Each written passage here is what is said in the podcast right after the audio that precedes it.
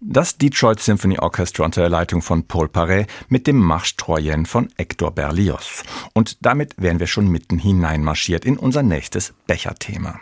Einer der griechischen Belagerer vor Troja soll Nestor von Pylos gewesen sein. Er galt als ältester und erfahrenster der griechischen Heerführer und war berühmt für seine Weisheit und, passend zu unserem heutigen Matinee-Thema, auch für seine Trinkfestigkeit.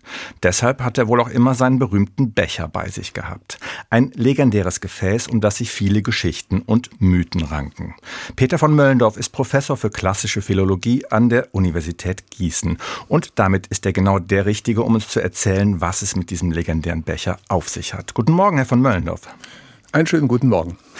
Herr von Möllendorf, warum ist denn dieser Nestorbecher bis heute so berühmt? Ja, also das ist wieder eine weite Geschichte. Einerseits haben Sie ja schon gesagt, es gibt den Becher des Nestor. Das ist der, äh, von dem auch Homer in der Ilias spricht. Der Nestor-Becher ist tatsächlich eigentlich eher die Bezeichnung für einen ganz kleinen Becher aus Ton, der auf Ischia gefunden worden ist, der aber eine Inschrift trägt, in der von dem Becher des Nestor die Rede ist. Oh, also erstens weiß man gar nicht, ob es den überhaupt gibt und dann gibt es gleich zwei davon. Das ist ziemlich verwirrend, oder? So sieht es aus. Und in der Tat, ob es den Becher des Nestor, von dem Homer spricht, jemals gegeben hat, das weiß man nicht. Aber den Becher auf Ischia, den habe ich schon selber gesehen. Ah, den haben Sie schon gesehen. Hatten Sie ihn auch in der Hand? Nein, das, das glaube ich würde man mir nicht erlauben. Nein, okay. der ist, äh, der stammt aus dem 8. Jahrhundert vor Christus und ich glaube, den fasst überhaupt niemand mehr an. Okay.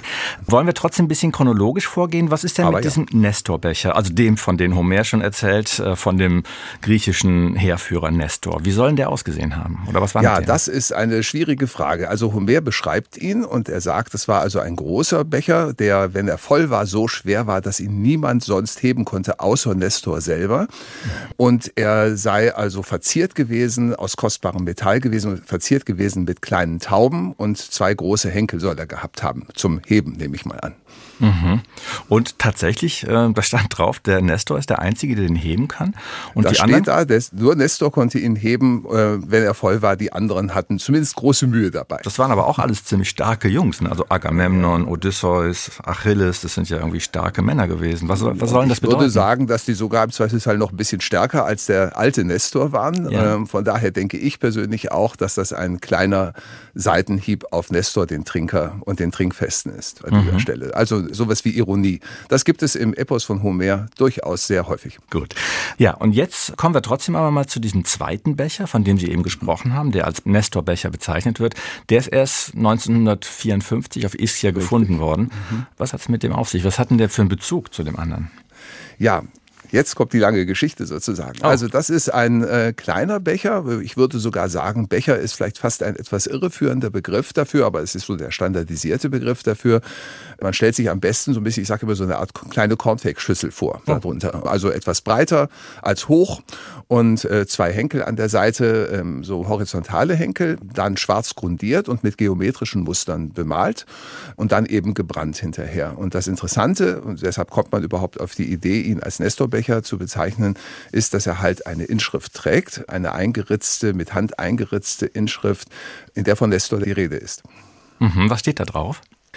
Da steht drauf, natürlich wie immer bei uns in der klassischen Philologie, in der Archäologie, die interessanten Stellen sind kaputt. Die muss man dann ergänzen, aber wahrscheinlich stand drauf, also Nestor ist gesichert, es gibt oder es gab einen Becher des Nestor, aus dem man sehr gut trinken konnte.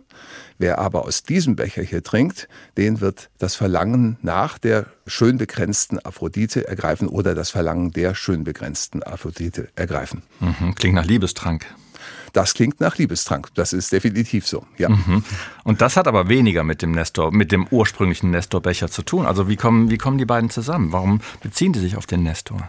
Ja, das ist äh, tatsächlich genau die, die interessante Frage, die sie an diesen Becher stellt. Dazu muss man sagen, dass dieser erste Vers, in dem von Nestor und seinem Becher, aus dem man gut trinken konnte, dass der in Jamben formuliert ist, also in diesem, in einem Metrum, das in dieser Zeit hauptsächlich für Spott verwendet wurde. Und wenn man dann zu dem Becher der Aphrodite kommt, aus dem jetzt getrunken werden kann, also aus dem Becher, um den es hier sozusagen geht, dann wechselt das Ganze in das homerische Versmaß des Hexameters.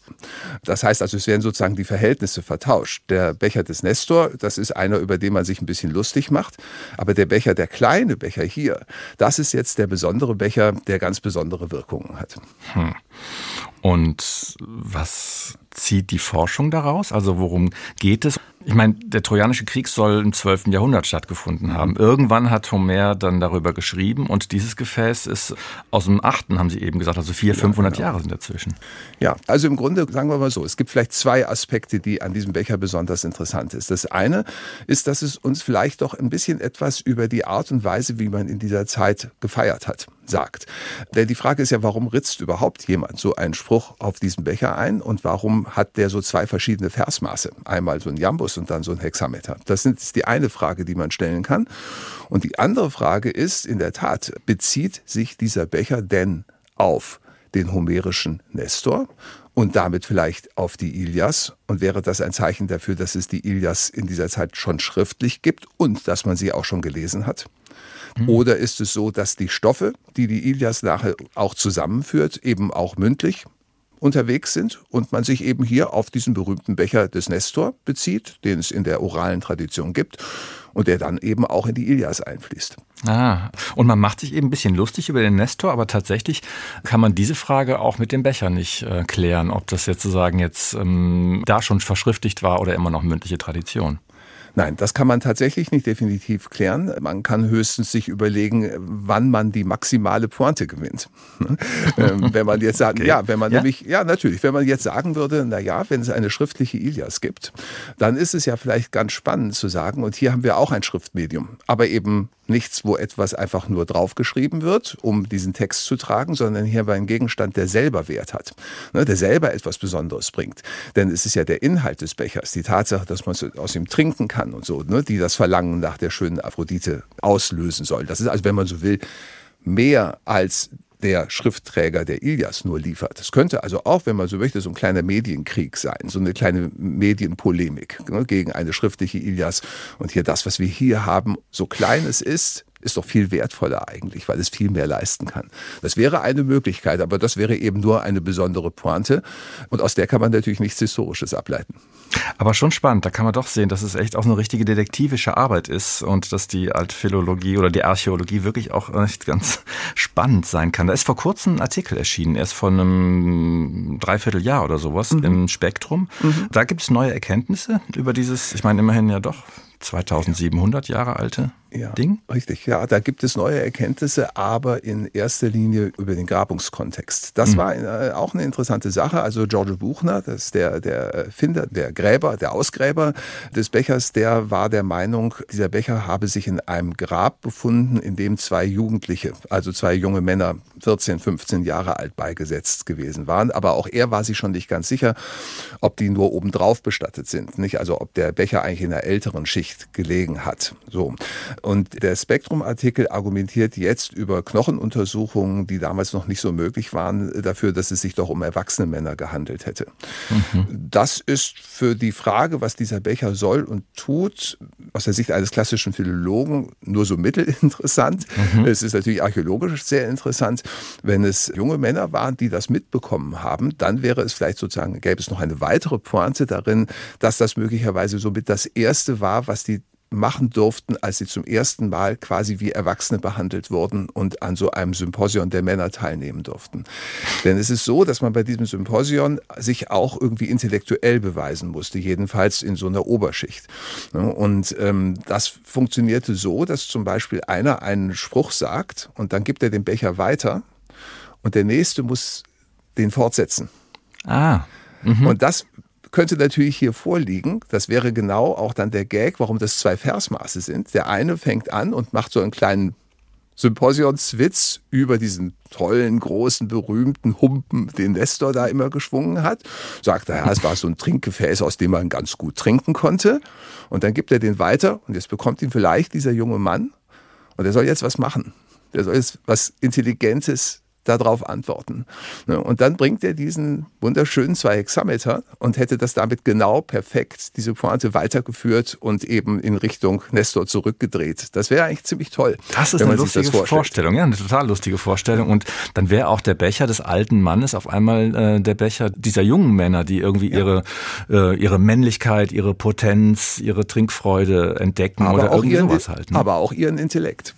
Ne, also das wäre natürlich toll, wenn das so wäre, aber wenn die neuen Ausgrabungen äh, sagen, das war doch von erwachsenen Männern, dann fällt mhm. diese nette kleine Zusatzpointe weg, aber es könnte immer noch sein, dass man sagt, das war mal ein besonders gelungener, witziger Moment und den möchte ich festhalten, in, in so, dadurch, dass ich diese Aufschrift auf diesen Becher einritze. Total lustig. Also auf jeden Fall echt eine sehr lustige Vorstellung, dass da irgendwie so viel ganz normale Alltagsgeschichte aus einer höheren Schicht irgendwie drin steckt. Und ähm, ich mag es gerne glauben jetzt einfach mal. Professor Peter von Müllendorf ist Altphilologe an der Universität Gießen und hat uns die Geschichte und auch von seiner Begeisterung für den sagenumwobenen Nestorbecher erzählt. Vielen Dank dafür. Herzlichen Dank für die Einladung. Und hier geht's jetzt weiter mit orientalischer Trinkmusik.